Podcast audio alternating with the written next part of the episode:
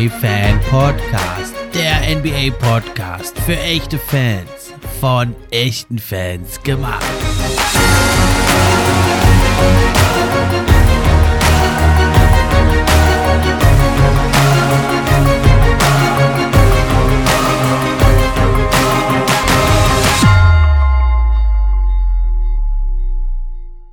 Hallo und herzlich willkommen zur neuen Episode vom NBA Fan Podcast. Ich bin wie immer euer Gastgeber, der Steffen, und auch heute freue ich mich über jeden, der eingeschaltet hat. Heute Episode 97 steht unter dem Titel Rookie Watch, erster Teil in der neuen Saison. Da wollen wir uns zum einen die Rookies anschauen, wie sie sich bisher geschlagen haben, die Newcomer, die jetzt ihre erste Saison spielen in der NBA und zum anderen haben ja mein Gast Chris, der heute da ist, auch wieder und ich schon vor der Saison haben wir das Team Steffen und das Team Chris gewählt. Jeder konnte sich fünf Spieler aussuchen. Ich durfte zuerst picken. Dafür hatte Chris dann zwei Picks in Folge und dann ging es immer abwechselnd weiter. Und da wollen wir mal gucken, wer jetzt in der Rookie Letter seine Leute bisher besser positioniert hast. Bevor es losgeht, aber nochmal kurz die Info. Ab sofort könnt ihr den NBA Fan Podcast auch unterstützen. Zum einen über Steady HQ, die Links sind in der Beschreibung. Oder aber eben auch, wenn ihr die Posts über Social Media kommentiert, teilt und liked. Wenn ihr euren Freunden davon erzählt. Und schließlich könnt ihr auch noch eine gute Bewertung schreiben. Das hilft mir dann auch, höher in den Rankings zu erscheinen. Und da würde ich mich sehr drüber freuen, wenn es euch gefällt gefällt, wenn ihr euch ein bisschen die Zeit nehmt, das Projekt hier zu supporten. Und das geht also am besten, wenn ihr den Podcast kostenlos, wie auch auf allen anderen Plattformen, bei Apple Podcast hört. Dann erscheint das also für mich in den wichtigen Apple Podcast Charts. Würde mich sehr freuen. So, aber jetzt dann genug der Vorrede, jetzt geht's los, heiß ersehnt, lang ersehnt, die erste Rookie Watch der neuen Saison und da ist natürlich wieder mit dabei, wie letzte Saison schon gewohnt, der gute Chris. Hallo Chris, schön, dass du da warst, dass du da bist, dass es geklappt hat. Na, Abend Steffen, ja, immer wieder schön hier zu sein. Ja, heute kam ja gerade eben noch mal taufrisch die neue, das neue äh, Rookie Letter kam raus. Da können wir gleich mal drüber sprechen.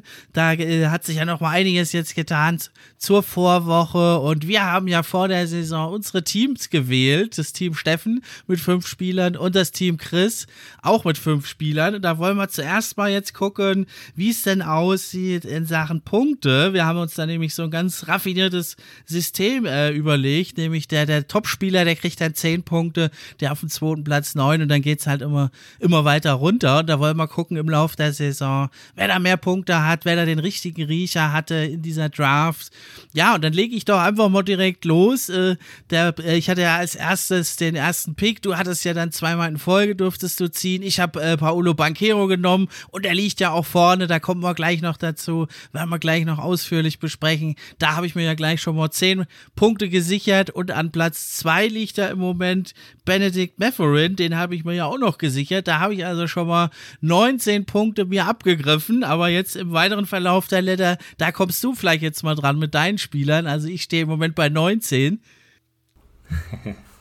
ja, richtig. Also ähm, ich habe tatsächlich, ich habe dir damals den ersten Pick überlassen mit der genau, Strategie, dass ja. ich 2 und 3 dafür im Gegenzug bekomme. Ein Stratege. Ja. Hat Hat noch nicht so ganz Früchte getragen, aber ähm, wen ich ja zum Glück mir sichern konnte, war Jaden Ivy, der ähm, auf Platz 3 genau. steht momentan. Ähm, den hatte ich äh, ja sozusagen mit dem doppelten Pick, nee, den hatte ich mit genau. fünften geholt. Stimmt. Ähm, mit dem Doppelpick hatte ich ja Smith und Keegan Murray, die wiederum auf Platz 4 und 6 stehen. Ähm, das heißt, damit bin ich gar nicht so schlecht gefahren. Und äh, ja, mit Madeline hast du natürlich voll ins Schwarze getroffen, muss ich sagen. Da kommen wir ne? ja gleich noch dazu, können wir gleich noch besprechen. Ja, also dann hast du nach Adam Riese hast du dann 20, aber wir sind ja noch nicht durch, denn ich habe ja hier Tari Eason noch gepickt mit meinem fünften Pick und der steht ja momentan sogar vor Jabari Smith, bringt mir dann also nochmal sechs Punkte und meine Ochai Akbachi und Jalen Williams, die sind leider noch nicht drin, deswegen stehe ich ja bei 25, aber du hast ja auch noch einen Treffer weiter hinten landen retten können. Ja, der, der rettet mich jetzt gerade so ein bisschen. Ne? Der gute Jake Laravia, oh, ich weiß immer noch nicht genau, wie man ihn ausspricht, aber ähm, der auf dem, äh, auf dem achten Platz steht und mir damit noch drei Punkte sichert. Und damit ist der Abstand zu dir noch nicht ganz so groß. Ich habe tatsächlich ähm, vier Spieler meiner fünf ja. sind in der Top 10. Bei dir sind einfach die wertvolleren Spieler drin, wie es scheint. Deswegen liegst du aktuell vorne mit 25 zu 23 Punkten. Aber ich muss sagen, langfristig gesehen ähm, bin ich da guter Dinge, dass ich da noch aufholen kann. Äh, und ich habe ja auch noch äh, einen AJ Griffin, der jetzt diesmal noch nicht drin ist. Das ist mein äh, Spieler, der mir keine Punkte eingebracht hat. Genau, also 35, 25, 23 steht, sehr, sehr knapp und ja, aber da sind natürlich, äh, hast du noch gute Chancen, hast du ja selber schon gesagt, aufzuholen und vor allem ist ja also AJ Griffin von den Atlanta Hawks, den hast du ja dir noch geangelt, den Small Forward, der hat jetzt, wenn man sich die Gesamtstats anguckt, ja noch nicht ganz so überzeugt, aber gerade jetzt hier da am letzten Spiel jetzt gegen die Hawks, äh, gegen die Hawks, gegen die Bucks, das ist ja die beste Defense, wie wieder mal. Und da hat ja AJ Griffin ist ja explodiert mit 24 Punkten, 10 von 15 aus dem Feld, 2 von 6 äh, Dreier, 2 von 2 Freiwürfen und 4 Rebounds, ein Assist, 3 Steals hat er auch noch abgegriffen und er hatte von allen Spielern auf dem Platz das beste Plus-Minus, nämlich plus 28. Wie kannst du dir denn diese Leistungsexplosion jetzt erklären von AJ Griffin? Ja, ich hab's, äh, ich hab's ja schon immer gewusst und äh, eigentlich ist es eine Schande, dass er bisher noch nicht das abliefern konnte, weil er hat das absolut. In, nein, nein, Gott. Also es freut mich jetzt sehr, dass er ähm, da so ein, so ein Hammerspiel hatte und das war ja auch ähm, schließlich kein, kein Spiel gegen irgendwen, also gegen die bis dato ungeschlagene Bugs. Absolutes Hammerspiel. Hat mich natürlich sehr gefreut als AJ Griffin-Fan. Ähm, aber ob er das so bestätigen kann, wird man erstmal sehen müssen. Ne? Die, die, Hoffnung ist natürlich, dass er jetzt durch ein so ein Breakout-Game auch so in, in, komplett in die Spur findet. Das wäre natürlich toll. Ja, also dass er jetzt jede, jedes Spiel da so brilliert, das glauben wir nicht. Aber auch vorher in den fünf Spielen, äh, da hat er natürlich nicht so viel Spielzeit bekommen. Der hat ja jetzt erst insgesamt zwölf Minuten im Schnitt und im letzten Spiel waren es ja über 30. Aber also enttäuscht hat er ja auch vorher nicht. Ne? Er hat ja hm. schon äh, ordentlich gespielt. Ne? Aber das war jetzt natürlich schon mal eine ganz schöne Explosion. Da hast du doch dein drittes Auge hier bewiesen. Und natürlich muss man gucken, ob er jetzt dauerhaft ein paar Minütchen mehr äh, bekommt. Ich würde es ihm wünschen, auch wenn es hier Punkte bringt, dann würde es ihm trotzdem wünschen. Ja, ich muss sagen, meine Führung, äh, die ist zwar knapp, aber ich habe doch zwei Leute, hast ja gesagt, nicht mit drin. Da bin ich also auch noch guter Dinge, äh, dass sie noch reinkommen. Also Ochai Akbachi, der ist ja von den Cavs gedraftet worden, äh, mein Pick war das. Und äh, ist jetzt zu den Jazz und der ist ja so ein bisschen jetzt das Opfer geworden, äh, dieses sensationell guten Starts Platz der Jazz, weil ich dachte, die, wie alle eigentlich die tanken und da konnte, kam er jetzt natürlich nicht so zum Einsatz. Meinst du, äh, die Jazz, die, die, ziehen das jetzt so durch und sind hier ein, äh, spielen um den Homecourt Advantage oder sind ein Playoff-Team? Ja, ich glaube, ich muss da den Spielverderber spielen und sagen, ähm, ich bin mir sehr sicher, dass die, die, die Jazz dann noch den, die Handbremse anziehen werden und ähm, sich früher oder später bewusst werden, was das, worum es hier eigentlich diese Saison geht. Ich glaube nicht, dass man mit, ich meine, äh, man, man hat jetzt einfach, man hat sehr, sehr gut gespielt, das will ich gar nicht kleinreden. Ähm, man hat aber auch ein bisschen überperformt, also ist durchaus so performt, dass man sagt, das ist nicht zu halten langfristig. Ähm, Laurie Markkanen spielt zum Beispiel äh, gerade absurd gut und trifft wahnsinnig gut aus der kurzen Midrange. Das sind so Sachen, die glaube ich nicht, dass die sich langfristig halten werden. Ähm, ich freue mich fürs, für jeden Jazz-Fan, der das jetzt äh, genießt, aber ich glaube, dass man sich langfristig doch zwischen Play-in-Spot und äh, dem letzten Platz der Western Conference irgendwann wiederfinden wird. Ähm, vielleicht hat man jetzt schon zu viel gewonnen und es geht jetzt ähm, dahin, dass man gar nicht mehr einen der letzten Spots tatsächlich bekommt. Also ein paar Prozentpunkte für Wembanyama verliert. Aber ähm, es hat ja auch was Gutes, wenn junge Spieler schon früh gewinnen und dadurch sozusagen diese Winning Mentality lernen. Äh, Also ich will gar nicht sagen, dass das ein schlechter Weg ist, den die Jazz eingeschlagen haben. Ja, böse bezogen behaupten ja irgendwie, Adam Silver hätte angeordnet allen Tanking-Teams, äh, dass sie die, die, den ersten Monat so ein bisschen ein paar Siege holen, dass es nicht ganz so auffällt. Also äh, das ist aber doch eher ein Gerücht, glaube ich. Glaube ich auch. ja, also dein Wort dann in Basketball Gottes oder in dem Fall dann im Coach Will Hardys und GM Danny Ainges Wort bei den Jazz, dass dann da mein Ojai Akbaji noch ein bisschen mehr zum Zuge kommt, aber ganz auszuschließen ist es nicht. Und dann habe ich ja noch den Jalen Williams im Köcher von den Oklahoma City Thunder. Der ist, denke ich, hier gar nicht mal so weit weg von den Top 10. Hätte ich, glaube ich, gedacht, der hätte vielleicht, könnte vielleicht auch auf 9 oder 10 hätte der stehen können. Der hat ja bisher auch nicht enttäuscht. Also er bekommt bekommt ja 20 Minuten, richtig gute Einsatzzeit, könnte vielleicht auch noch hochgehen. Ja, bei den Thundern sieht es ja ähnlich aus, bisher relativ gut gestartet und aber er enttäuscht nämlich auch nicht. Also er macht da sieben Punkte, 1,5 Assists. Ja, Field Goals sind ganz gut, sogar 52 Prozent. Der Dreier fällt leider noch nicht so, aber das dauert ja bei den Rookies oft ein bisschen und Rebounds holt er auch ein paar und Steals. Also da bin ich ganz guter Dinge, dass der vielleicht noch mal reinkommt in die Top 10, dass ich da vielleicht auch noch mal ein paar Pünktchen abknabber, wenn du da noch äh, deine Leute in bessere Positionen bringst. nee, tatsächlich. Also ich glaube, ähm, da diese Hoffnung hast du durchaus zu Recht. Ja, der macht bisher spielt sehr eine, sehr eine gute äh, Rookie-Saison für die, für die Thunder. Bin ich sehr zufrieden mit. Auf der anderen Seite natürlich weiß ich jetzt nicht, ob Tari Eason dauerhaft da vor Jabari Parker stehen wird. Das müssen wir auch mal gucken. Da könntest du vielleicht auch noch ein paar Punkte gut machen. Da gucken wir aber gleich mal rein. Dann würde ich sagen, fangen wir doch direkt an mit Paolo Banquero. Der sprengt ja alle Rekorde, steht da unangefochten an der Nummer 1 und der bricht ja wirklich alle Rekorde. Er hat das beste erste Spiel seit LeBron James gemacht. Er hat den höchsten Punkteschnitt eines Rookies seit Allen Iverson. Das muss man sich mal vorstellen. Also bis jetzt natürlich. Iverson hat das über eine ganze Saison gemacht. Dazu hat er noch die meisten Rebounds eines Rookies seit Carl Anthony Towns und die meisten Assists seit LaMelo Ball auch noch. Also ein Hansdampf in allen Gassen kann man sagen. Also wir haben ihn ja schon sehr, sehr hoch gehandelt. Aber dass er jetzt so einschlägt wie eine Bombe. Äh, hast du das dir vorstellen können? Nee, ehrlich gesagt nicht. Also ähm, er war ja nicht der völlig unangefochtene Number One Pick, das muss man ja auch sagen. Ja. Also Holmgren haben viele auf 1 gesehen, manche haben auch Jabari Smith auf 1 gesehen. Ähm, Im Endeffekt wurde das dann frühzeitig äh, bekannt, dass die Magic äh, sich auf Banquero festgelegt hatten. Stand jetzt natürlich die absolut richtige Entscheidung, gerade wenn man sich Jabari Smith ein bisschen anguckt, Holmgren ja sowieso verletzt ähm, und wird die Saison nicht spielen. Also ja, Gold, richtige Entscheidung der Magic. Er gefällt mir wirklich wahnsinnig gut. Ähm, die, die Stats sprechen für sich. Du hast ja gerade schon ein bisschen was genannt. Er hat zum Beispiel auch ähm, als erst fünfter Teenager in NBA History äh, Back-to-Back äh, 30 Punkte-Spiele aufgelegt. Das äh, haben auch davor nur LeBron James, Devin Booker, Luka Doncic und Zion Williamson geschafft. Also auch eine Wahnsinnsleistung. Und äh, ja, also gerade von den Zahlen her sieht das absolut rekordverdächtig aus. Aktuell steht er bei 23,5 Punkten pro Spiel, bei 8,3 Rebounds, 3,6 Assists, also wirklich bärenstark. Und ähm, ja, ich habe so meine Zweifel, ob er das wirklich halten kann. Also den äh, Rekord von AI weiß ich nicht, ob er den knacken kann.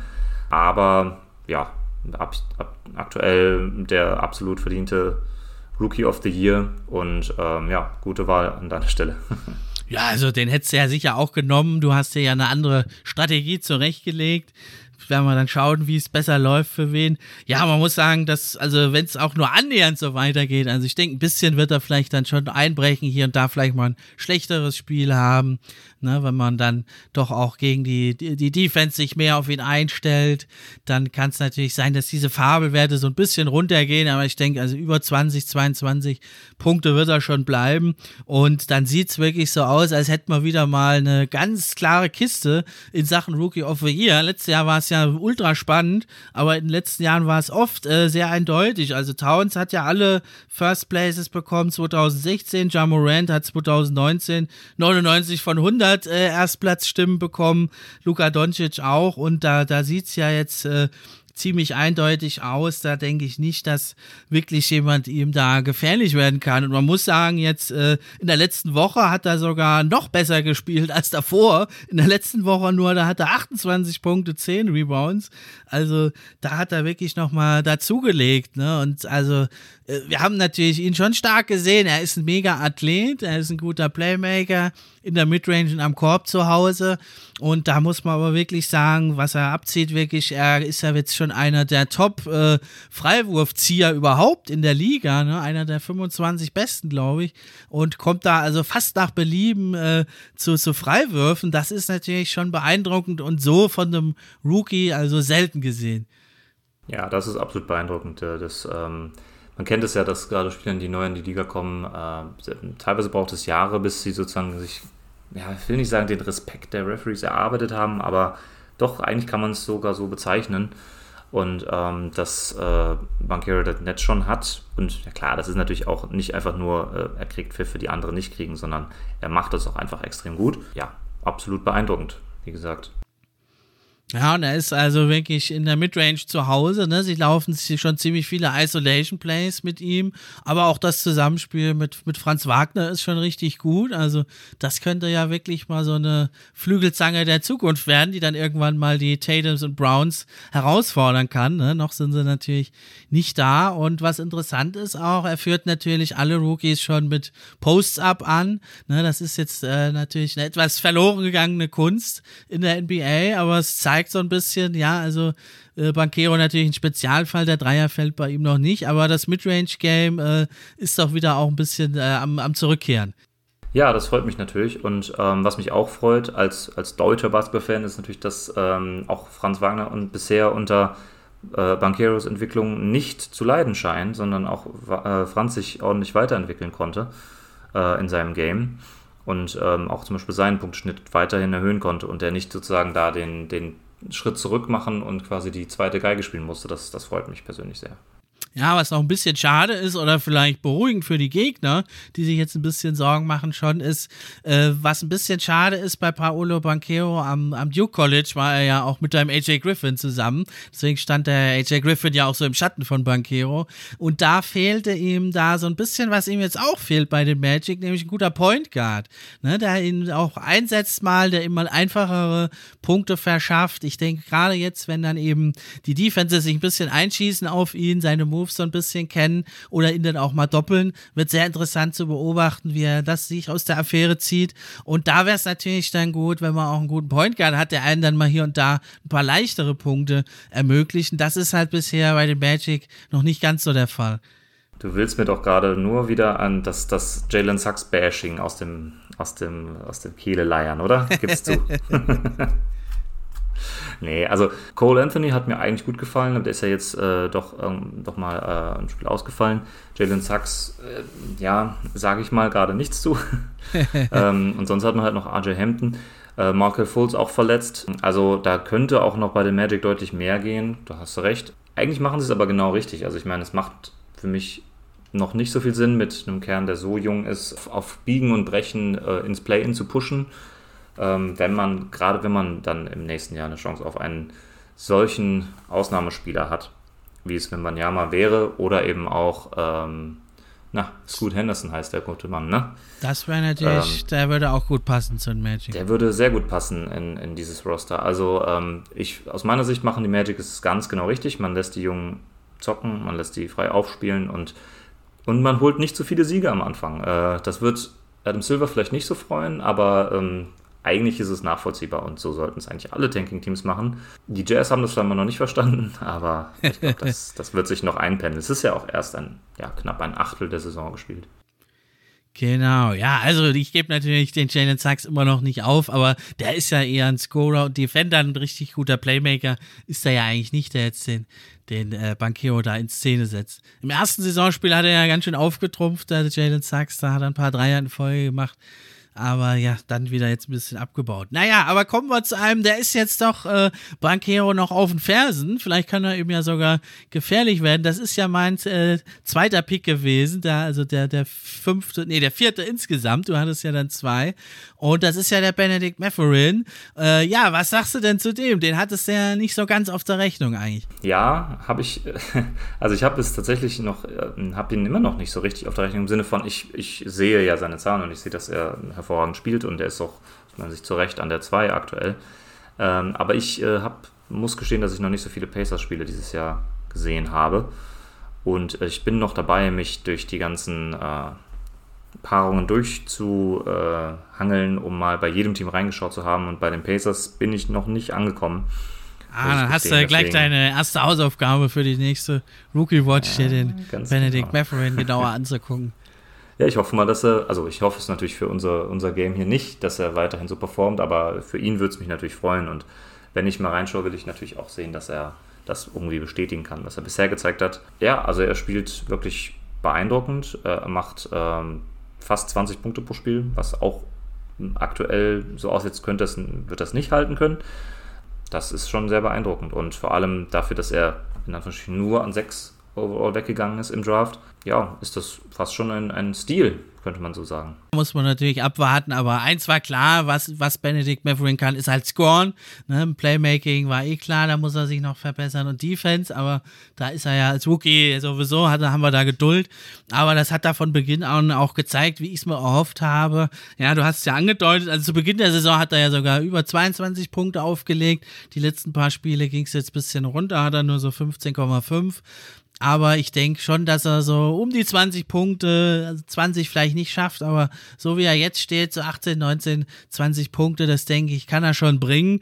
Und vor allem äh, ist er wirklich einer, der auch, also wie Banquero, kann man da gerade wiederholen, der zieht auch schon unheimlich viele Freiwürfe, also sechs pro Spiel, ist unheimlich viel für so einen ja, jungen Spieler. Ne? Der sieht da auch noch total jung aus. Ich habe schon gesagt, der guter Nickname wäre Babyface Assassin, weil er so gefährlich ist und so unschuldig aussieht aussieht. Und da äh, war es sehr interessant, vor allem Tyrese Halliburton hat das erwähnt. Äh, also er über, über Benedict Matherin, er wäre der Einzige, den er kennt. Der sitzt im Flieger immer mit, äh, mit dem Coach Rick Carlisle hinten und guckt sich Videoausschnitte an. Das zeigt schon, wie engagiert der Kerl ist. Und deswegen denke ich, den muss man auf der Rechnung haben und es ist halt ein mega spannender Backcourt mit Tyrese Halliburton. Auf jeden Fall, ja. Also er spielt eine Wahnsinnssaison bisher. Und man muss sagen, er ist der feuchte Traum eines Daryl Morey, weil er so gut wie gar nicht in der Midrange agiert. Ne? Er nimmt nur Dreier und äh, schließt am Korb ab und das auch schon richtig gut. Also da ist er knapp hinter Banquero, der zweitbeste Rookie bei Abschlüssen am Korb. Und ja, die Midrange, die, äh, die ist bei ihm überhaupt nicht äh, vorhanden eigentlich. Da äh, wird er natürlich in Zukunft dann mal, wenn sie irgendwann mal in die Playoffs angreifen, wird er da auch mal gucken müssen, dass er in die Midrange geht. Ja, er nimmt fast so viele Dreierversuche wie Zweierversuche, ne? Wahnsinn. Genau, und die sind aber auch fast alle am Korb. Also er hat, glaube ich, ja. äh, nicht mal einen Wurf aus der Midrange pro Spiel im Schnitt. Ich glaube 0,5 nur. Also alle Wahnsinn. zwei Spiele nimmt er mal einen. Krass. Notwurf. Ja, dann kommen wir an Nummer 3. Das war ja ein Pick von dir. Den hast du mir ja aus dem Herzen gerissen. Den Jaden Ivy an Nummer 5 gedraftet von meinen Detroit Pistons. Und ja, der hat ja auch wirklich überzeugt bisher. Bist du zufrieden mit dem Pick, oder? Absolut. Also er macht das, was ich mir erhofft habe. Vielleicht sogar ein bisschen mehr tatsächlich. Also ähm, er liegt, liegt gerade bei 15 Punkten pro Spiel, 4,9 Rebounds, 3,6 Assists. Gar nicht so schlechtes Playmaking ähm, ich dachte, das würde er in erster Linie Kate übernehmen. Das mit 3,6 Assists ist er wirklich gut dabei. Für einen Rookie natürlich. Also da kann er bestimmt noch sehr viel mehr rausholen in seiner Karriere, aber er macht das sehr stark. Er hat, holt auch viele Steals, was mich freut. Also er ist defensiv engagiert. Das kann man nicht anders sagen. Vielleicht sogar ein bisschen zu viel, weil er sehr, sehr viel fault. Aber ich glaube, dass äh, du kannst da wahrscheinlich noch viel mehr zu sagen, weil du wahrscheinlich so gut wie jedes Spiel gesehen hast. Ich habe noch nicht so viele gesehen eher so ein paar Highlights und äh, ein, zwei Spiele auf kompletter Länge. Aber nee, ich bin, ich kann überhaupt nicht klagen und ich bin äh, sehr zufrieden mit dem Pick. Er zeigt genau das, was wir uns erhofft haben. Er ist im Fastbreak explosiv, schließt am Korb ab, auch in der NBA. Das hatte ich so ein bisschen noch befürchtet, dass er da mehr Probleme hat. Klar wird er auch mal dann hier und da mal abgeräumt, aber er ist richtig stark schon im Finish am Korb, einfach weil er halt mit seiner Athletik da so explodieren kann und durchaus auch mal über Kontakt hinweg finishen kann. Was mir bei ihm noch sehr, sehr gut gefällt, ist, was man von Rookies eigentlich selten sieht, sind ja diese Tempowechsel. Ne? Er kann dann mal beschleunigen, dann stoppt er ab, verändert die Richtung, explodiert nochmal neu und hat auch eine recht gute Übersicht, muss man sagen. Das gefällt mir alles sehr gut. Äh, was bei ihm natürlich klar war, ist der Dreierfeld noch nicht so gut. Das ist auch die Wurftechnik, müsste man vielleicht überlegen, ob er die nochmal verändert. Das ist wie so eine Art so ein Push-Shot, den drückt er da so weg. Ja, aber die Freiwürfe mit 72 sind eigentlich okay. Äh, gibt also ein bisschen Hoffnung, dass er das kann, ja. Und was natürlich noch sehr problematisch ist, ist eben das Zusammenspiel mit Kate Cunningham. Ne? Da ist es, wenn er selber den Ball hat, ist Ivy halt am stärksten wenn er Offball spielt mit Kate Cunningham, steht da oft so ein bisschen unbeteiligt rum. Das muss sich natürlich entwickeln. Über kurz oder lang äh, willst du natürlich, dass die beiden zusammenspielen, aber da sieht man jetzt in den letzten Spielen schon deutlich, dass äh, der Coach Dwayne Casey gesagt hat, die staggern wir jetzt ein bisschen, die lassen wir mal jeder für sich den Ball dominieren. Und seitdem sieht das auch viel besser aus. Und natürlich muss man aber gucken, dass man auch einige Minuten zusammenbringt, aber erstmal jetzt als Rookie ist es für Ivy, denke ich, sehr wichtig, dass er selber auch mal den Ball hat. Und selber dominieren kann, dann ist er nämlich einfach am stärksten. Ja, für seinen Case als in, in der Ladder ist es natürlich super, wenn er, wenn er möglichst viel äh, ohne Cage spielt. Genau, ja. Ähm, aber langfristig für die Pistons ist natürlich wichtig, dass die ähm, auch ein Zusammenspiel entwickeln, wo äh, auch, auch mal Kate off the ball und, und äh, Ivy eben off the ball agieren können. Bei Ivy ist es, sehe ich es noch ein bisschen schwieriger, weil er ja nicht so ganz den guten Dreier hat. Kate traue ich da nämlich einen besseren Wurf langfristig zu. Und ähm, naja, also gerade wenn man off the ball spielt, wäre natürlich so ein gerade Catch-and-Shoot-Dreier im Gepäck zu haben sehr, sehr wichtig. Gut, aber die, das waren jetzt bis zehn Spieler, die die beiden zusammen gemacht haben. Ähm, die haben noch ewig Zeit, diese Chemie zu entwickeln und auch dieses, diese speziellen Skills, die man eben als Off-Ball-Spieler braucht. Ich finde, das macht auch einen Starspieler langfristig aus, dass er eben nicht nur äh, on the ball dominieren kann, wie das halt genau, äh, Russell Westbrook zum Beispiel seine ganze Karriere nur getan hat und sich halt extrem schwer tut, seit er nicht mehr der, ja, der Star ist, der er mal war. Deswegen muss er ja jetzt bei den Lakers quasi von der Bank agieren, damit er möglichst wenig Zeit mit anderen Stars auf dem Feld steht. Und äh, ja, das ist ein Skill, den er sich, den Ivy sich unbedingt aneignen sollte, aus meiner Sicht, aber da hat er ja noch Zeit für. Ja, da sind sie ja auch dran. Und also ich meine, wirklich mit 15 Punkten pro Spiel kann man echt nicht meckern. Und auch mit guten Abschlüssen. Er hat halt einen entscheidenden Vorteil, den Kate Cunningham letzte Saison nicht hatte. Denn ja, Jaden Ivey spielt jetzt eben mit Kate Cunningham, der ihn auch immer wieder gut in Szene setzt und der ihn dann auch mal gewähren lässt. Ihn da mal, die, ist halt ein Teamplayer und nicht jeder, jeder kommende Franchise-Spieler ist ja da gewillt, dann auch mal äh, zurückzutreten so ein bisschen. Da profitiert, denke ich, Ivy ganz stark davon. Was jetzt noch ein Grund war, die beiden zu staggern, ist, äh, dass Ivy leider bisher in der Defense richtig schlecht ist, muss man sagen. Ja, also Pistons sowieso durch die Bank ist sie schlecht, mit Abstand schlechteste Defense der NBA. Liegt zum einen natürlich daran, also Kate ist ja auch erst äh, im zweiten Jahr, der hat sich jetzt defensiv verbessert, aber Ivy also irrt oft auch ein bisschen umher und mehrere Mitspieler müssen ihm zeigen, wo sein Gegenspieler ist, hat man jetzt ein paar Mal schon gesehen. Also am defensiven Rebound ist er schon ganz gut, also Ivy und Kate zusammen greifen werfen ja äh, so über, über elf Boards ab äh, pro Abend, das ist gut. Aber sonst ist Ivy in der Defense sehr anfällig und bei den Pistons kommt halt dazu, dann mit Bogdanovic und Sadiq Bay hat man noch auf dem Flügel auch zwei richtig schlechte Verteidiger und da äh, muss man gucken, da wo ein bisschen irgendwo Defense noch auf die Platte zu kriegen. Das wird, denke ich, auch ein Grund sein, warum wir Ivy äh, dann öfters mal auch mit, mit dem Benchmob sehen. Aber für dich ist es ja eh nicht schlecht, weil dann kann er eben punkten und schalten und walten und mehr Counting-Stats produzieren. Ja, ich meine, er ist, er ist zumindest, er ist vielleicht noch ein bisschen lost manchmal in der Defense, aber er ist, man kann ihm sein Engagement nicht absprechen und das finde ich eigentlich wichtiger. Also, dass er gewisse Schemes noch lernen muss im Laufe der Zeit, ähm, das ist klar. Defense lernt man ja ähm, auch erst im Laufe der Zeit. Äh, je komplizierter das defensive System ist, desto länger dauert es auch. Ich weiß jetzt nicht, wie kompliziert es bei den Pistons ist. Also man sagt ja auch gerade bei den Raptors zum Beispiel, ist es dauert es mal Jahre, bis man in diesem äh, sehr komplizierten Scheme ähm, Fuß fasst.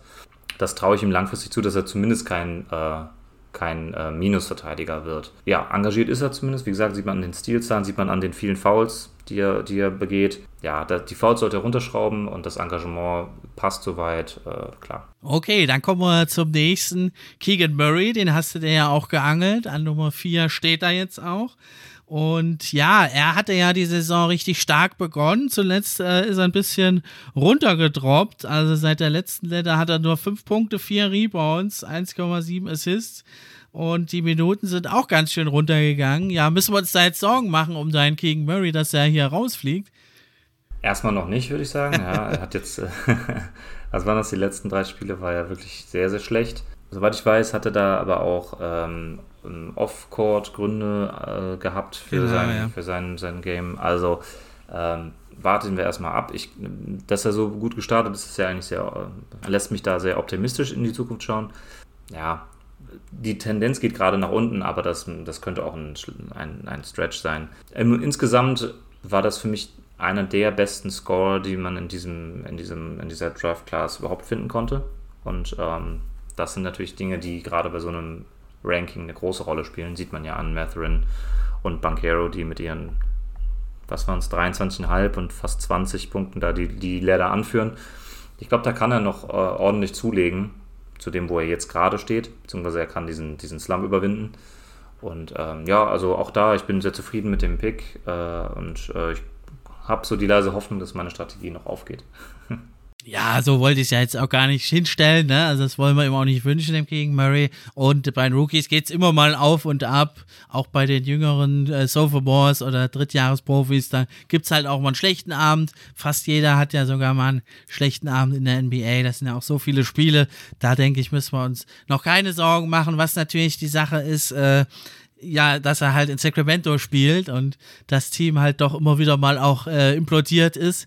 Ne, da muss man natürlich sagen, hat er jetzt nicht die allerbeste Franchise gezogen da in der, in der Draft Lottery, sozusagen, wenn man es aus Sicht der Spieler sieht. Aber immerhin äh, hat er ja den Coach Mike Brown, also wirklich ein erfahrener Mann, der da jetzt hoffentlich auch ein bisschen Stabilität reinbringt bei den äh, Kings. Und der hat ja also auch gesagt, äh, wir, wir machen uns da gar keine Sorgen, wir halten weiter an Keegan Murray fest und ist ja jetzt nicht so, auch wenn man jetzt die Gesamtstats sieht, ist ja gar nicht schlecht. Er nimmt ja unheimlich viele Dreier, 6,4 pro Spiel und trifft die ja mit 35,3 Prozent ganz okay. Ist etwas unter Ligaschnitt, aber als Rookie darf man ja da sein. Also da äh, machen wir uns nicht so große Sorgen, denke ich.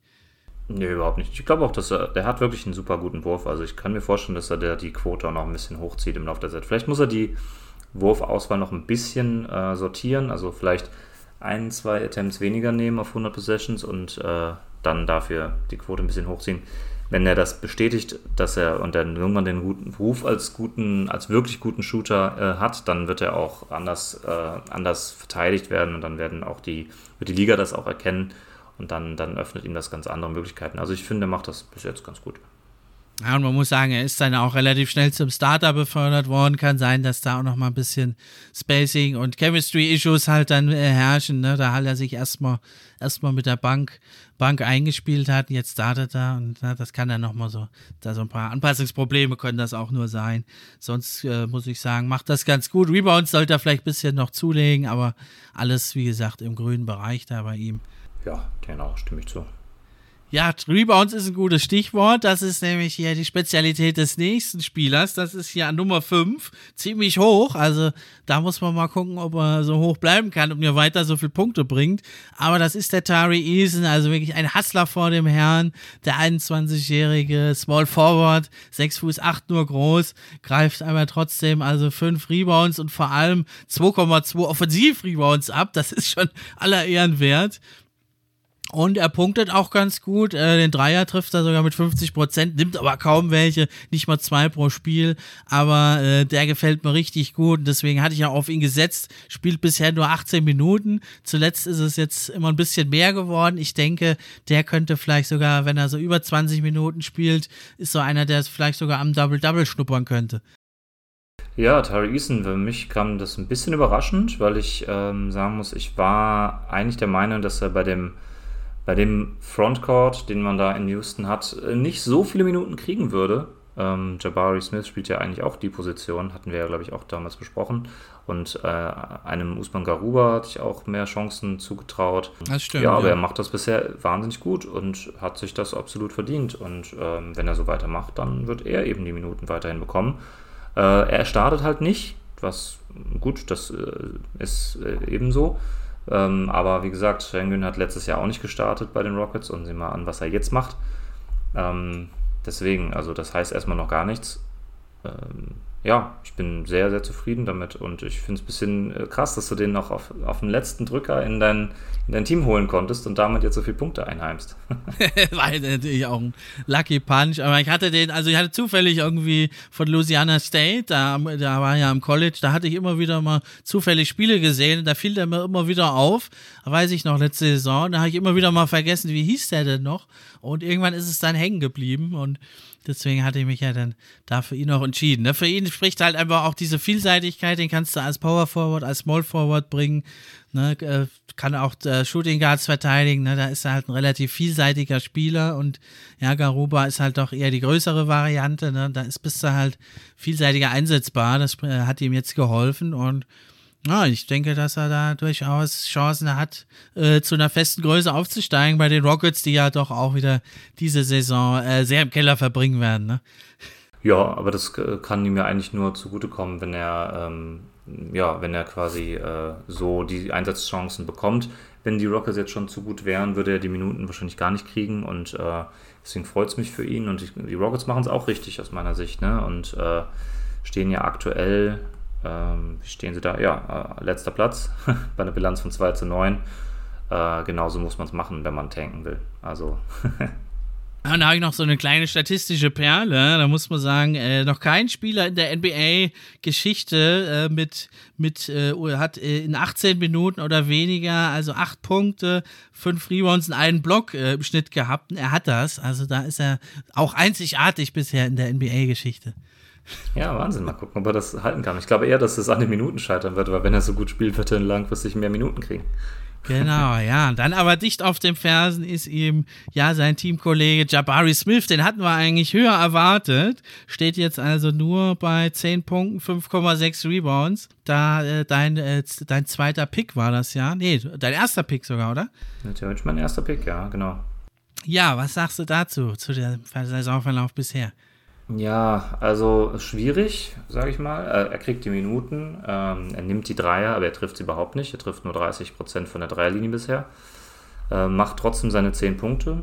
Ähm, hätte man ein bisschen mehr erwarten können, aber ich glaube, da kommt noch was. Er ist halt ähm, noch sehr, sehr jung äh, und, und ähm, ja, Eason läuft ihm so ein bisschen den Rang gerade ab. Wie gesagt, die teilen sich die Position, die können auch nebeneinander agieren natürlich, aber ähm, ja, bis jetzt muss ich sagen, äh, es läuft noch nicht so, wie er hofft. Ja, aber du hast ja schon gesagt, also er ist ja erst 19 noch und ich denke, man sieht schon die Ansätze, was ein bisschen schade ist, ist das Shooting, dass das noch nicht so da ist. Das ist ja eigentlich seine ganz große Stärke neben der vielseitigen Defense und da muss man sagen, ja, läuft es ja bisher noch nicht. Also er hat ja wirklich nur 30% Field Goals, äh, 30% Dreier auch, das, das wäre ja noch okay, die Dreier, aber eben die Field Goals, das ist schon ein bisschen erschütternd. Und ja, was ich noch bedenklicher finde, ist, dass jetzt zuletzt auch die Minuten sehr runtergegangen sind, weil er also auch immer wieder mal Foulprobleme hatte. Also hat er jetzt nur 26, 21 Minuten gespielt, die letzten beiden Spiele. Also hoffe ich jetzt, dass er nicht äh, Steven Silas dann gleich ihn so drastisch eine vor den Bug gibt, ne? weil eigentlich müsste es ja jetzt deinem Top-Pick äh, den Rücken decken. Ne? Und er kann ja was, ja, über kurz oder lang äh, setzt sich das Talent durch und bei ihm dauert es jetzt halt ein bisschen länger, als man dachte. Und nur weil jetzt äh, ein Bankero und Mefferin gleich loslegen wie die Feuerwehr, äh, heißt das ja nicht, dass Jabari Smith ein schlechter ist. Nö, überhaupt nicht. Ich meine, das ist mit der Dreierquote ist halt noch extrem small sample size. Ne? Er hat 18 von 60 Dreierversuchen bisher verwandelt. Das sind eben genau 30 Prozent. Wenn er drei oder vier mehr macht, dann ist er schon im Ligaschnitt hm. bei 4, 35, 36 Prozent. Also das ist äh, aktuell noch wirklich eine kleine Sample Size. Die Minuten machen mir da tatsächlich mehr Sorgen, wenn er jetzt defensiv auch eine richtige, also wenn er seinen, seinen, seinen defensiven Ruf, den er hatte, dem, wenn er dem gar nicht gerecht werden könnte, dann ähm, würde das sich natürlich äh, bemerkbar machen bei seinen Minuten. Aber ich bin da noch sehr optimistisch eigentlich. Da, da mache ich mir noch nicht so viele Sorgen. Ja, man muss sagen, das liegt damit auch am Team. Also ein Jabari Smith kann nicht alleine äh, da die Defense wuppen. Ne? Da muss man halt sagen, da hat er mit Schengen und auch Jalen Green und wie sie alle heißen, Kevin Porter, das sind alles keine guten Defender und äh, da, da, kannst du natürlich dann auch äh, als individuell guter Defender und ein guter Team-Defender ist er ja, das hat er ja nachgewiesen am College in Auburn, kannst du halt dann nicht so brillieren und dann siehst du halt nicht so gut aus. Ne? Wenn halt Shooting und Defense deine Stärken sind, Defense hast das Team nicht dafür, Shooting brauchst du noch ein bisschen, dann siehst du halt nicht so gut aus, aber ich denke mir, das war ja, haben wir ja bei Jalen Green zum Beispiel letzte Saison bei seinem Teamkollegen bei den Rockets ähnlich gesehen, nach dem All-Star-Break kam der plötzlich raus und war ein ganz anderer Spieler. Und äh, nämlich das, was er macht, Jabari Smith, das gefällt mir eigentlich gut. Ja, er nimmt jetzt kann nicht, er, er zwingt keine Würfe, außer hier und da mal, er trifft keine schlechten Entscheidungen, er hat einfach noch so seine Sweet Spots jetzt nicht gefunden gegen die großen Jungs, das braucht halt ein bisschen. Und wenn er das dann mal hat, dann wird das Spiel für ihn langsamer, da hat er mehr Vertrauen und dann kann er auch hier äh, weiter vorrücken wieder im Ranking. Hoffentlich nicht zu weit. Ja, auf jeden Fall, vor allem, vor allem ähm, man könnte wahrscheinlich den Case dafür machen, dass er den äh, schlechtesten defensiven Backcourt der Liga neben sich hat. Mit Kevin Porter und Jalen Green. Äh, und noch dazu sind es beides quasi äh, Score-First Guards, ähm, die mehr auf ihre eigenen Punkte als auf ihre Assist-Zahlen gucken. Wobei Kevin Porter jetzt ein 11-Assist-Game hatte. Da war ich echt äh, erschüttert, als ich das gesehen habe. ähm, aber Jalen Green ist es auf jeden Fall noch überhaupt nicht, dass er auf seine Mitspieler guckt. Ist ja auch erstmal okay, ist ja noch jung und äh, wollen ja auch sich selber ins Rampenlicht stellen, bla bla. Aber das würde natürlich, ne, würde natürlich gegen, neben einem Spieler wie Chris Paul auch ganz andere Looks ja, ja, kriegen klar. und vor allem würde er die auch ähm, freier, frei, mehr freigespielt werden und so weiter und so fort. Also das ist, das Teamgefüge ist noch nicht final und das ist ja auch normal bei einem Team, das noch so im Rebuild steckt, wie die Rockets. Ähm, deswegen, ich bin da noch nicht allzu pessimistisch. Das war aber eigentlich auch vorher schon bekannt, dass er zwar ein guter Schütze ist, aber die Shot Creation ist halt jetzt für, auf NBA-Niveau nicht gleich so brillant. Da braucht er Leute, die ihn halt in Szene setzen und das hat er jetzt noch nicht. Das kann sich aber auch, wie du schon sagtest, noch entwickeln bei Jabari Smith und den Rockets. Genau. Ja, dann kommen wir schon zum Platz 7 im Ranking. Das ist ganz witzig. Da hatte ich nämlich vor ein paar Tagen, hatte ich überlegt, wir wollten uns ja mal so ein paar Spieler, die nicht, noch nicht so bekannt sind von den Rookies, raussuchen, die, die äh, das sozusagen uns mal selbst oder dem anderen als Hausaufgabe geben, die mal anzugucken. Und da hatte ich mir nämlich den Andrew Nempard rausgeschrieben, noch vor einer Woche, von den Pacers. Und siehe da, plötzlich steht er auf Nummer 7 hier im äh, Ranking. Äh, was kannst du zu ihm sagen? So viel hast ja gesagt, äh, dich noch nicht beschäftigt mit den Pacers. Äh, ja, deswegen wollte ich nämlich gerade sagen, ich kann dir äh, absolut gar nichts über den Newtonmann sagen. Ich habe lese seinen Namen gerade zum ersten Mal. Ähm, äh, da, da musst du mir was helfen. Ich weiß, dass er äh, der, äh, in der zweiten Runde gepickt wurde, aber mehr kann ich dir tatsächlich nicht sagen. Ja, also er ist von Gonzaga, da ist er mir nicht groß aufgefallen am College. Er ist schon etwas älterer Rookie, da passt er so in dieses ja eigentliche Beuteschema von Rick Carlisle, der ja letztes Jahr hat er ja auch einen älteren Rookie gedraftet.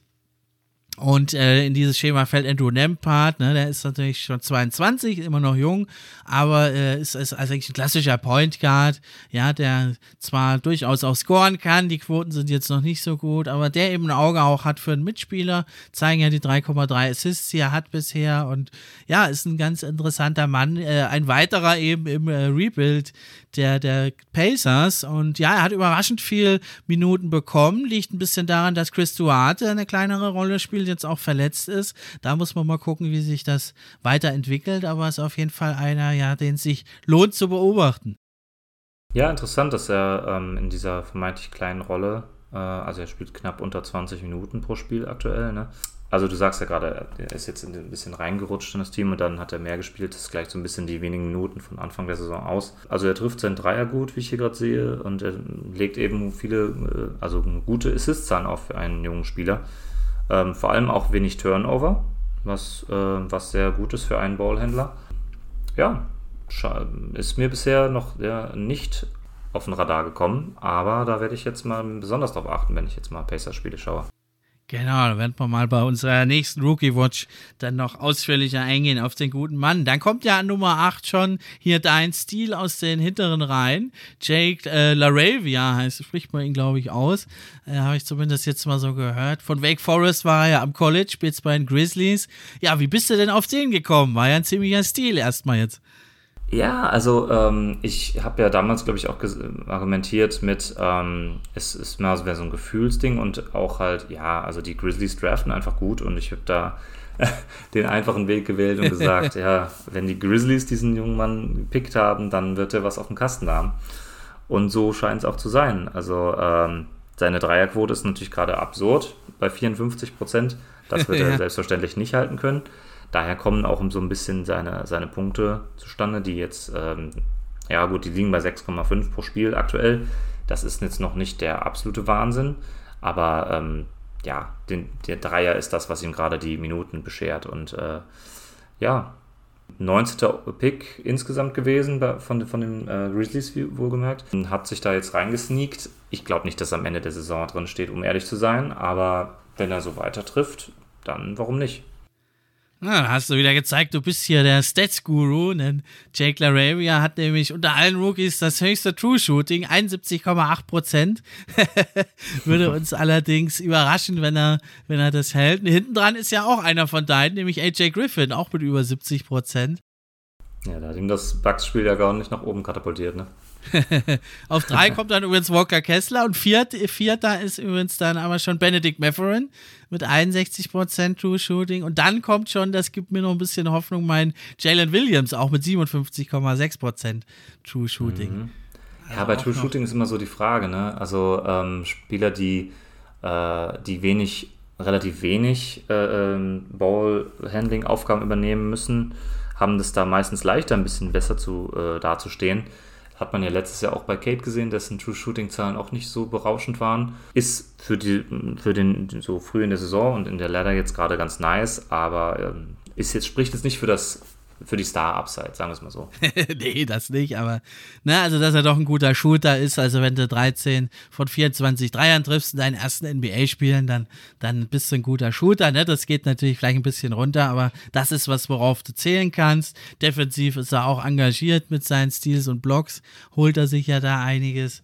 Ja, also, also passt da einfach gut rein äh, bei den Grizzlies. Und also das habe ich nämlich nicht gedacht, dass er wirklich so viele Minuten bekommt, aber das ist dann wohl doch da den Abgängen geschuldet bei den Grizzlies. Also das hat mich jetzt ein bisschen überrascht, dass er wirklich da fast 20 Minuten spielt. Ja, und im, im Fehlen von Triple J natürlich, ne? Genau, ja, da wird sich das natürlich nochmal ändern, aber das ist ja egal, dann hat er sich da in die Rotation gespielt und dann wird er auch, wenn Jaron Jackson Jr. zurückkommt, was ja noch dauern kann, wird er trotzdem seine Minuten bekommen. Also ein guter, guter Stil von dir, ja, richtig interessant. Den muss ich mir wirklich nochmal angucken, muss ich sagen. Da habe ich auch noch nicht so, nicht so viel gesehen von ihm. Das wäre eine Hausaufgabe für mich. Ja, und dann ist nämlich der zweite, den ich auch äh, eigentlich dachte, den können, können wir uns mal genauer angucken. Interessanter Mann. Der kommt jetzt nämlich auf neun. Christian Koloko von den Raptors. Hast du denn zu dem schon was gesehen? Ja, den, der wäre natürlich wär auch mein äh, Rookie to Watch sozusagen gewesen. Aha, okay. und ich. Den haben wir uns jetzt beide, beide reingeholt. Äh, ja, der macht irre Spaß. Also ich habe ähm, jetzt Raptors mit am meisten gesehen bisher in dieser frühen Phase der Saison. Und ähm, ja, also er hat obwohl die Raptors jetzt gar nicht so viele Ausfälle hatten auf den großen Positionen. Also Boucher spielt, Siakam hat jetzt ein paar einen verpasst, äh, Van Fleet hat ein paar Spiele verpasst, aber der ist ja schließlich kein Big Man. Also hat mich doch am Anfang ein bisschen überrascht, dass er jetzt schon sechs von elf Spielen starten durfte. Zwar mit wenigen Minuten natürlich, er geht dann aber recht schnell wieder auf die Bank mhm. und dann kommen Chua rein oder äh, eben, ja klar, Siakam spielt auch gar nicht viele Minuten auf der 5, aber er macht das wahnsinnig gut. Er ist irre groß. Also äh, er wirkt nochmal viel, er ist 2,16 Meter offiziell bei 104 Kilo. Äh, also 7-1. Er ist ein, äh, natürlich irgendwie ein, ein, Strohhalm so gefühlt, also so dünne Ärmchen, dünne Beinchen. Ähm, wenn der sich mal ordentlich Masse draufpacken kann, dann kann das ein richtiges Biest werden. Er spielt jetzt schon irre gut, er hat diese super guten Instinkte beim Block. Also er ist ja auch, er führt die äh, Rookies in den Blocks an, nehme ich mal stark genau. an, oder? Ja. Also er ähm, hat allein jetzt hier das Spiel gegen die Bulls letzte Nacht oder vorletzte Nacht, wann war es? Ne, nicht letzte Nacht, da war Pause, Spielpause davor. hatte er schon äh, im, im, ersten Viertel, glaube ich, oder in Mitte, zweites Viertel hatte er schon fünf Blocks. Also der Typ ist absoluter Wahnsinn. Und klar, da sind immer mal wieder so, er ist natürlich sehr jumpy, also er, er beißt natürlich auch immer wieder an bei, bei Pumpfakes und deswegen fault er auch relativ viel noch. Aber ähm, der gefällt mir richtig gut. Ah, ich sehe übrigens gerade, Zweiter ist da bei den Blocks unter Rookies. Walker Kessler, der Routinier, ist dann, hat dann doch noch 0,1 mehr. Und dann kommen aber Koloko ja. und äh, Jalen Duran auch von den, von den Pistons. Mhm. Ja, der hat mich auch bisher positiv überrascht, muss ich sagen. Jalen Duran, der ist ja der jüngste überhaupt im Rookie-Jahrgang und der hat mir also richtig gut gefallen. In der ersten Rookie-Letter war er sogar auf fünf, glaube ich. Jetzt ist er raus. Das liegt vor allem daran, dass er zwei Spiele verpasst hat, äh, wegen der Knöchelverletzung. Ich denke, das ist einer, der auch nochmal hier in die Top 10 reinkommen wird. Der gefällt mir echt gut und der ist also auch wirklich ein Tier. Wie der da hochsteigt, da wird es echt dunkel. Also. ja, ich glaube, da kann Steph Curry ein Lied von singen. genau. Und ein paar andere auch schon. Also er ist immer für einen Blog richtig zu haben. Ja, dann haben wir noch auf Nummer 10 einen, den haben wir beide nicht, aber wir wollen trotzdem ihn kurz besprechen. Das ist der Shaden Sharp von den Portland Trailblazers, die ja sowieso begeistern. Da muss ich auch, und habe ich ja schon Abbitte geleistet. Die habe ich vor der Saison viel, viel schlechter eingeschätzt. Vor allem habe ich nicht Dame Lillard zugetraut. Jetzt ist er zwar leider erstmal wieder verletzt, aber ich habe es ihm nicht zugetraut, dass er so stark nochmal wirklich an seine alte Form rankommt. Da muss ich mich bei ihm entschuldigen. Und auch Sheldon Sharp, also, dass er ein athletischer Freak ist, war ja klar. Er war halt so ein bisschen das große Fragezeichen, ähm, weil er halt äh, nicht am College gespielt hat. Und war wahrscheinlich auch ein Grund, warum wir beide ihn nicht genommen haben. Ja, bei mir war der Punkt eigentlich, dass ich ihm nicht zugetraut habe, dass er direkt so viele Minuten, so eine große Rolle, also wahnsinnig viele Minuten sind es ja gar nicht, aber er hat jetzt auch vier Spiele schon gestartet. Ähm, und ja, also ich hätte nicht gedacht, dass er bei einem Blazers-Team eine so große Rolle einnehmen kann, die ja definitiv nicht vorhaben, hier ähm, zu tanken oder da irgendwie in, da in die, ins Niemandsland der Liga zu rutschen, sondern die wollten ja nochmal richtig angreifen mit genau, Lillard. Ja. Und das scheinen sie auch zu tun. Und sie spielen bis jetzt guten, sehr, sehr guten Basketball und, und Sharp insbesondere auch. Also ich habe ihn ja jetzt schon, schon dreimal gegen meine Suns spielen sehen können. Beziehungsweise die äh, Blazers äh, Suns Serie ist ja jetzt schon beendet. Die drei Mal, die sie auf, aufeinandertreffen würden, diese ganze Saison war innerhalb der ersten zehn Spiele. also ja, er macht sehr viel Spaß. Er ist auch defensiv engagiert. Und ja, also ich habe es ihm nicht zugetraut, wenn ich mir ehrlich bin. Man muss aber eine Sache sagen, und zwar, ich glaube nicht, dass die, also die Trailblazers, na klar, sind die ähm, 7 und 3 gestartet und teilweise standen sie nochmal ähm, noch besser in den, äh, im Standings, als sie es jetzt gerade tun, auf 3. Und sie haben auch das Suns-Spiel zum Beispiel ohne Lillard und ohne Anthony Simons gewonnen. Mit dem, ja, habe ich dir, haben wir ja schon darüber gesprochen, über den Buzzerbeater von Jeremy Grant. Die zwei Spiele, die sie gegen die Suns gewonnen haben, die können sie durchaus auch verlieren, wenn man mal ehrlich ja, ist. Ja, also ich will ihnen nicht absprechen, dass sie gut gespielt haben, aber das sind, ich würde, ich habe es jetzt nicht gegengeprüft, aber ich glaube vom äh, von dem, wo sie eigentlich stehen sollten, von dem, wo sie jetzt aktuell stehen, ist schon eine gewisse Diskrepanz. Also die haben schon ein bisschen überperformt, was jetzt die Siege angeht. Ich glaube, das pendelt sich noch ein bisschen ein, aber sie sind auf jeden Fall for real, die Blazers, ne? Und Shaden Sharp spielt eine entscheidende Rolle aktuell. Also ich hatte sie eigentlich gerade so im Play-In oder nicht mal und da denke ich, also im Play-In oder vielleicht sogar in Playoffs, da werden sie sicherlich hinkommen. So weit vorne wie jetzt, glaube ich, wie du auch nicht, dass sie da bleiben werden. Aber bisher doch eine der positiven Überraschungen und also wohl keine Teilnehmer in dem Brick for Vic oder Loserama for Vembanyana. das ist ja mein Lieblingswort. Ja, dann sind wir soweit erstmal durch hier mit der ersten mit der ersten Top 10. Ähm, ich denke, wer noch Spieler ist, wenn wir da vielleicht auch sehen werden, ist Jeremy Sochan von den, von den Spurs. Den wollte ich noch erwähnen. Vielleicht, äh, wenn du die Spurs noch nicht gesehen hast, die, den kannst du dir bestimmt noch mal angucken. Ganz interessanter Mann. Äh, vor allem Defender natürlich, aber hat jetzt offensiv eigentlich besser performt, als man es dachte. Und mhm. einen würde ich dir noch ans Herzen legen, wenn du eh schon die Grizzlies guckst, kannst du ja mal noch reinschauen mit David Roddy, den haben die ja nämlich auch noch. Ja, der hat ja auch ähnliche Minuten eigentlich ah, ja. bekommen wie Lorel, ja, und der ist äh, auch, glaube ich, in Reichweite zu den Top Ten. Äh, bringt dir zwar dann keine Punkte, aber den kannst du ja dann gleich mitverfolgen mit deinem Jake Laravia, den du dir ja sicher eh genauer anschauen wirst öfter. Ja, mit Sicherheit, ja. Ein guter Tipp auf jeden Fall. Hast du denn noch einen für mich, den ich mir mal anschauen sollte? Naja, also ich hatte natürlich Coloco, äh, weil ich ja auch ein bisschen äh, ein, ein heimlicher Raptors-Fan bin, könnte man so sagen. Also ich gucke die wahnsinnig gern. Ja, also. Den gucke ich mir auf jeden Fall an, das ist klar. Ja, tatsächlich, aktuell sind mir noch keine so rausgestochen, wo ich sagen würde, das sind mehr so Geheimtipps. Ne? Also, ähm, ich wollte ganz gerne mal, ich weiß nicht, ob du es gemacht hast, hast du schon ein bisschen Nikola Jovic sehen können für die Heat? Heat habe ich noch kaum gesehen und wenn, hat er fast gar nicht gespielt. Ja, ja. Also, ähm, das, den hatte ich so äh, als Under the Radar Rookie vor der Saison im Kopf, der da vielleicht eine gewisse Rolle spielen könnte. Der wäre dann wahrscheinlich in unserer Draft auch mhm. in den zweiten, dritten Stelle wahrscheinlich danach gekommen, wo wir gerade bis vorhin, wo wir gegangen sind. Der scheint ja noch nicht so gezündet zu haben. Gut, die Heats sind insgesamt schlecht gestartet. Dem traue ich auf jeden Fall zu, dass er langfristig noch ein bisschen was machen kann. Die Heat haben ja auch ein sehr kompliziertes System mit einem, äh, wo man sich erstmal reinfinden muss und Spolstra ist ja auch nicht dafür bekannt, äh, Spieler direkt ähm, zu viele Minuten zu geben, wenn sie nicht funktionieren. Deswegen, ich glaube, da wird er sich im Laufe der Saison noch antasten. Das glaube ich auch. Also ich denke dann, wenn es so Richtung Playoffs geht, dann wird er plötzlich ein ganz ordentlicher Rotationsspieler sein, weil die Heats sind ja dafür bekannt, äh, Mosolop gesagt, sich irgendwie mal einfach so ein Gabe Vincent aus dem Arsch zu ziehen irgendwie. ja. Die G-League-Spieler aus dem Nichts oder die aus, ja, Two-Way-Contract. Genau, deswegen denke ich, der wird jetzt erstmal langsam rangeführt, der Jovic, und irgendwann wird er ein ganz guter Rotationsspieler sein. Wie gut muss man dann schauen. Jetzt hätte ich noch zum Abschluss dann zwei Fragen für dich. Die erste wäre, weißt du denn seit dem Jahr 2000, wie viele Rookies All-Star wurden, gleich in ihrer ersten Saison? Ah, das, ich, ich hab's mal, also ich, ich weiß auf jeden Fall Blake Griffin. Den hast du schon mal richtig, genau. Der, wobei man ja auch da ein bisschen. Naja, 2011. Also er, er, hatte halt seine Rookie-Saison, seine echte Rookie-Saison damals ja verletzungsbedingt verpasst. Also es war sozusagen sein zweites Jahr in der Liga, aber das erste, wo er gespielt hat. Genau. Zählt offiziell noch als Rookie-Saison, deswegen gerade noch so durchgekommen. Äh, ja, die an, mindestens noch zwei weiß ich, aber.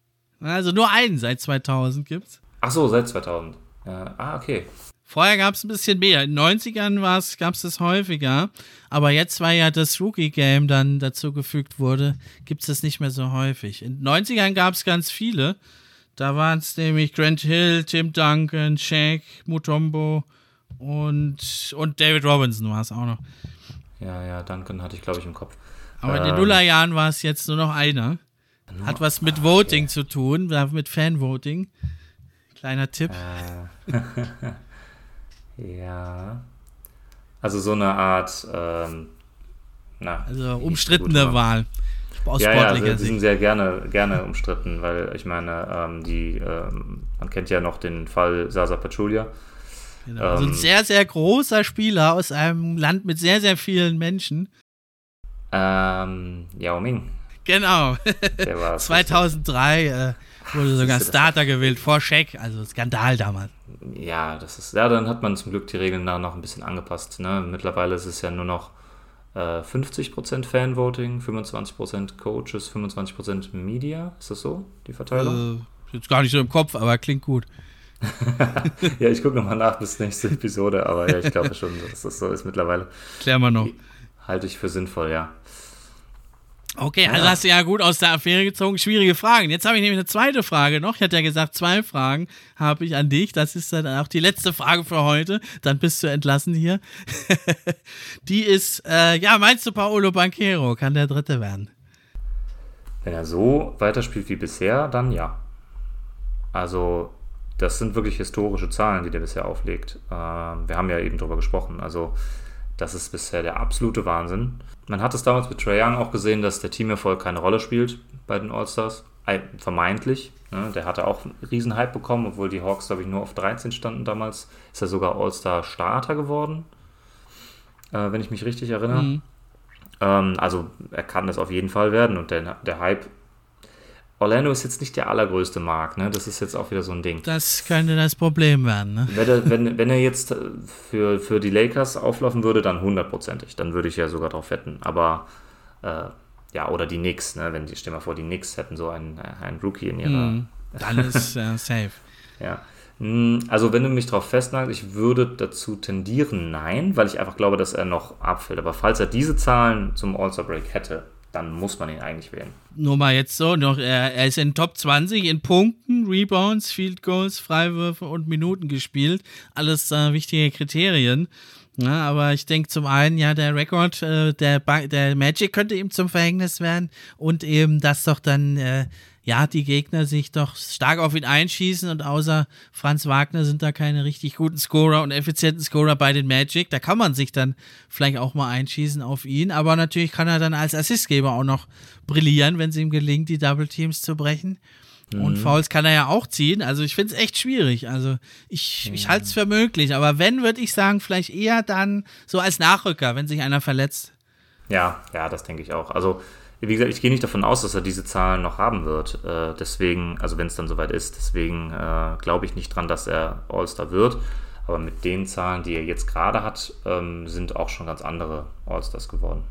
Naja, also die Rookie Wall kommt ja eigentlich so nach dem All-Star-Break, ne? Also, oder kurz vorher, also müssen wir mal gucken. Also ich denke, die Chance ist zumindest da.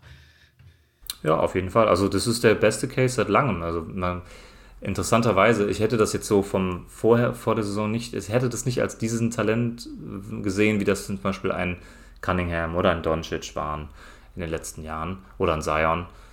Der war natürlich verletzt und so, aber ähm, der, den Namen hatte Bankero eigentlich noch nicht, als er in die Liga kam, wie die drei. Äh, und trotzdem hat er jetzt die deutlich bessere Rookie-Saison gespielt, so far. Also, nee, das nicht, aber ich denke auch die Ceiling bei ihm ist vielleicht nicht ganz so hoch wie bei den vorher genannten. Ja, und, und ich denke also gerade so ein Zion zum Beispiel, der hat ja so einen absurden Hype in, im College äh, äh ausgelöst.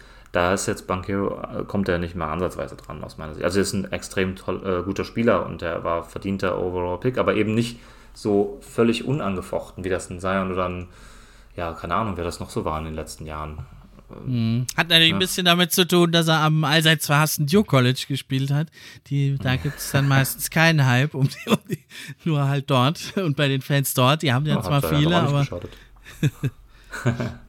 naja, gut, also warten wir es ab. Ich denke, also wenn, dann eher als Nachrücker. Aber kann ja auch sein, also ein paar verletzen sich ja leider immer. Ja, ja. Du hattest doch auch letztens hat es doch eine Episode gemacht, wo ihr darüber gesprochen habt, wie viele ähm, First-Time äh, All-Stars gibt, oder? Da würde genau, ja. ja. Sechs Stück im Schnitt. Sechs Stück im ja, Schnitt. Also ja. wenn man davon ausgeht, dass es sechs werden, die es noch nie wurden, dann, dann hat er vielleicht doch ganz gute Chancen. Müsste man dann mal genauer angucken. Warten wir es ab, wird spannend.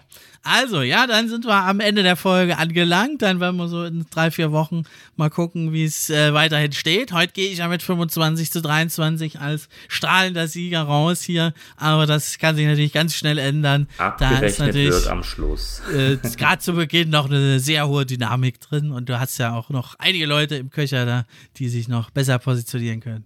Bin gespannt, wie es sich weiterentwickelt. Äh, Freue mich sehr, wenn wir das nächste Mal machen. Freue mich auf deine Einladung dann beim nächsten Mal. Die kommt auf jeden Fall. Dann bleibt mir nur noch zu sagen, das war's. Macht's gut. Ich bin raus. Ciao, macht's gut.